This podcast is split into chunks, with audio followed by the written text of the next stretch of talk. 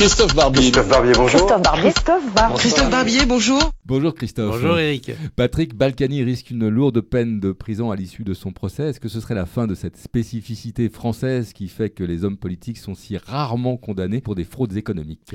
Non, je crois que la spécificité française en la matière a décru déjà depuis un certain nombre d'années. On a vu le procès Cahuzac, on a vu le procès Chirac, hein, ancien président de la République, pour les emplois fictifs de la mairie de Paris. On a vu toute une série d'exemples qui nous rendent optimistes. Il n'y a plus maintenant de véritable exemption pour les politiques. Au contraire, quand on a dans l'exercice d'un mandat euh, commis des fautes, c'est une circonstance aggravante.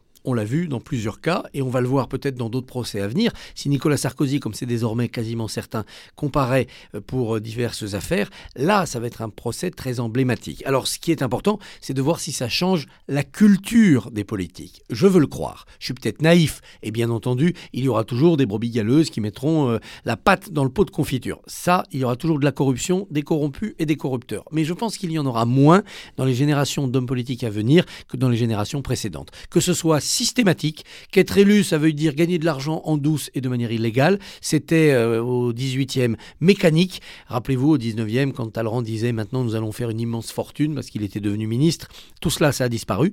Les systèmes organisés autour des partis ont, à mon avis, vécu à la fin des années 80-90 leur, leur beau jour. La génération qui vient fera de la politique en sachant que c'est pas un moyen de s'enrichir. C'est d'ailleurs pour ça, et c'est aussi une vertu, que peut-être beaucoup de Français et de Françaises demain feront de la politique pendant quelques années seulement. Pendant 5-10 ans, on, sera élu, puis après, on ira ailleurs bah, pour gagner plus, pour voir d'autres horizons et pour avoir une vie variée.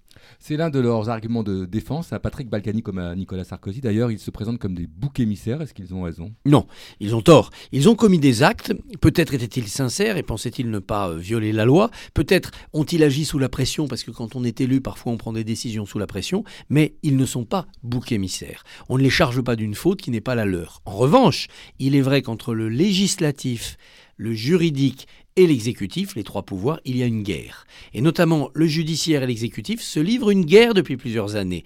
La manière dont les magistrats ont été très durs avec Sarkozy, validant des écoutes téléphoniques dans l'affaire dite de Paul Bismuth, l'affaire Azibert, validant des écoutes réalisées dans des conditions assez exorbitantes, ça montre que la justice veut vraiment s'en prendre à cet ancien chef de l'État. On l'a vu aussi dans l'affaire Benalla. Le judiciaire, le législatif ont attaqué l'exécutif. Nous sommes donc dans une guerre des trois pouvoirs où chacun organise son camp et utilise toutes ses armes. C'est dans ce cadre-là qu'il faut voir les prochains procès politiques. Ça ne veut pas dire que les hommes politiques sont des boucs émissaires, mais ils sont pris parfois dans une guerre des pouvoirs qui dépasse leur cas personnel.